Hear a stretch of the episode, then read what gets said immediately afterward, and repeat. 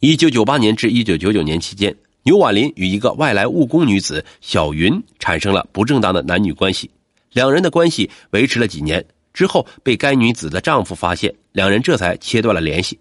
该女子的丈夫王某在离开濮阳农场的时候，曾放狠话说：“这事儿不会完，不会放过你。”不过，通过调查走访，在案发时间段，王某并没有来过，所以他并不是案件的凶手。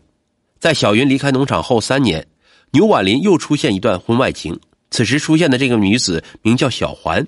当时小环和牛婉林交往时，小环的丈夫吴某认为是牛婉林骚扰小环。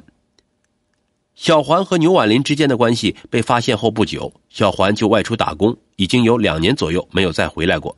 家里只剩下丈夫吴某和儿子。五月十二日案发当晚，吴某的儿子夜半没回家。吴某说自己一直一个人在家，无人能证明。虽然吴某说自己无人能证明，但是警方却找到一个可以证明吴某不是犯罪嫌疑人的人。这个人是吴某的人邻居，他在当晚见到了吴某。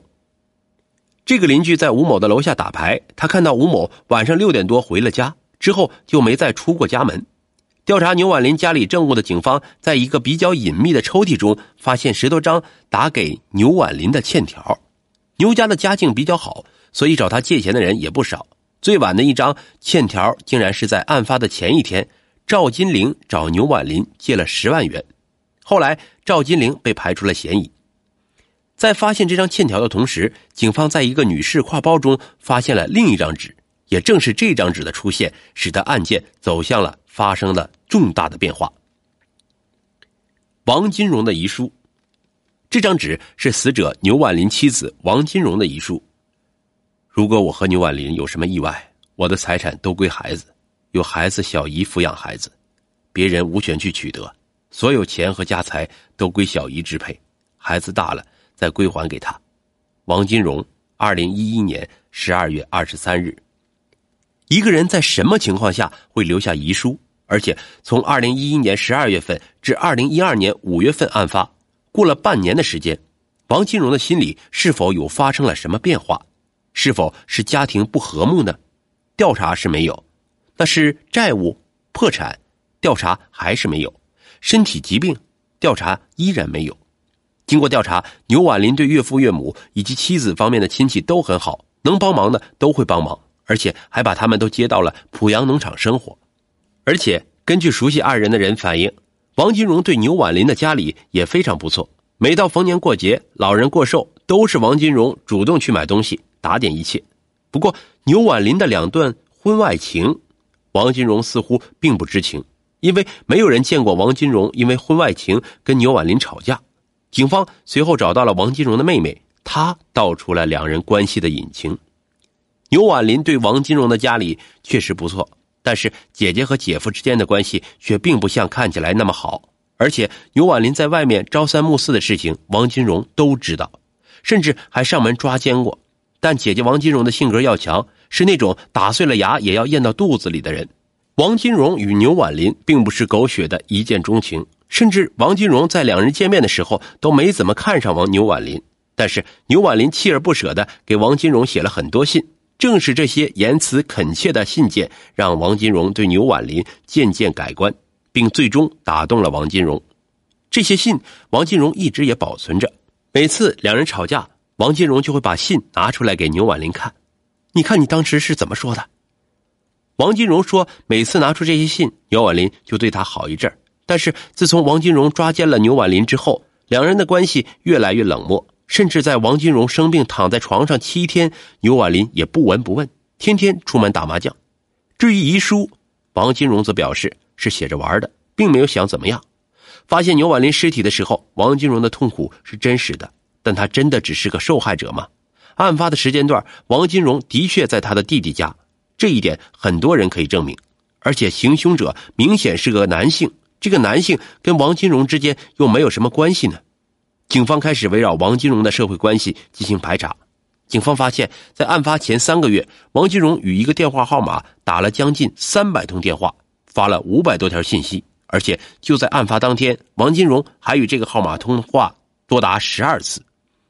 但奇怪的是，联系如此频繁的号码，在案发之后突然与王金荣切断了联系，再也没有任何通话记录。警方通过这个号码的调查发现，其使用者是一个男性，因此在案发的第三天深夜，警方展开了抓捕行动。二零一二年五月十七日，犯罪嫌疑人姚斌从深夜被警方带回，在路上，姚斌就承认了杀害牛婉林的犯罪事实。姚斌除掉牛婉林，为了救是王金荣。二零零九年，在北大荒做生意的姚斌来农场收粮食，姚斌与王金荣就是这样认识的。两个人相识并不浪漫，仅仅是生意上的合作伙伴。而打动姚斌的也仅仅是一个瞬间。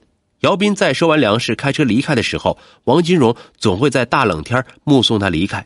而打动王金荣的，则是姚斌的细心，他会提醒他天气冷多穿一些。王金荣认为这些是丈夫牛婉林做不到的。很快，两人陷入了热恋，节假日都会见面，不能见面的时候就打电话。当时牛婉林与王金荣的婚姻已经岌岌可危，两人各住各的。在二零一一年年底，王金荣提出离婚，但遭到了牛婉林的拒绝，并且对王金荣说：“你记住我一句话，我让你永远离不开这个家，就算是要死，咱俩也死在一起。”听到这话，王金荣彻底的死了心。他明白牛婉林不会离婚的。这之后，王金荣没有再提过离婚，但两人已经从一对夫妻成了仇人。日子过不下去，婚又离不成。王金荣和姚斌觉得只有最后一条路可以走了，那就是除掉牛婉林。姚斌上网查找除掉牛婉林的方法的时候，查到海鲜和维生素 C 放到一起会产生毒素，人会被毒死。他把这个消息告诉了王金荣，于是王金荣买了虾和西红柿，写好了遗书，打算跟牛婉林同归于尽。但吃过饭之后两个小时，王金荣发现牛婉林并没有什么不适应反应，这才明白大虾和西红柿并不能置人于死地。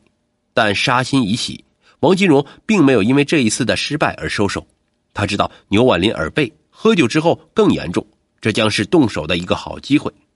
五月十二日，王金荣知道牛婉林在晚上跟三个朋友一起喝酒，他很早就通知了姚斌。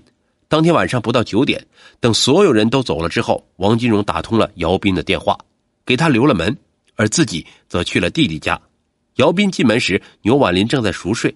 就这样，姚斌举起了手中的斧头，然后按照事先跟王金荣的约定，姚斌拿走了沙发边上女士提包里面的钱，制造了抢劫的假象，之后就用拖布把自己行走的路线全部拖了一遍，痕迹毁灭。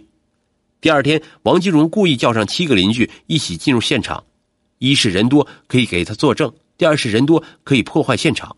警方在姚斌的指认下打捞出凶器。事后，王金荣说，两个人在一起的时候恨，但是现在想一想，不是恨了，没恨。现在他觉得最对不起的是自己的女儿。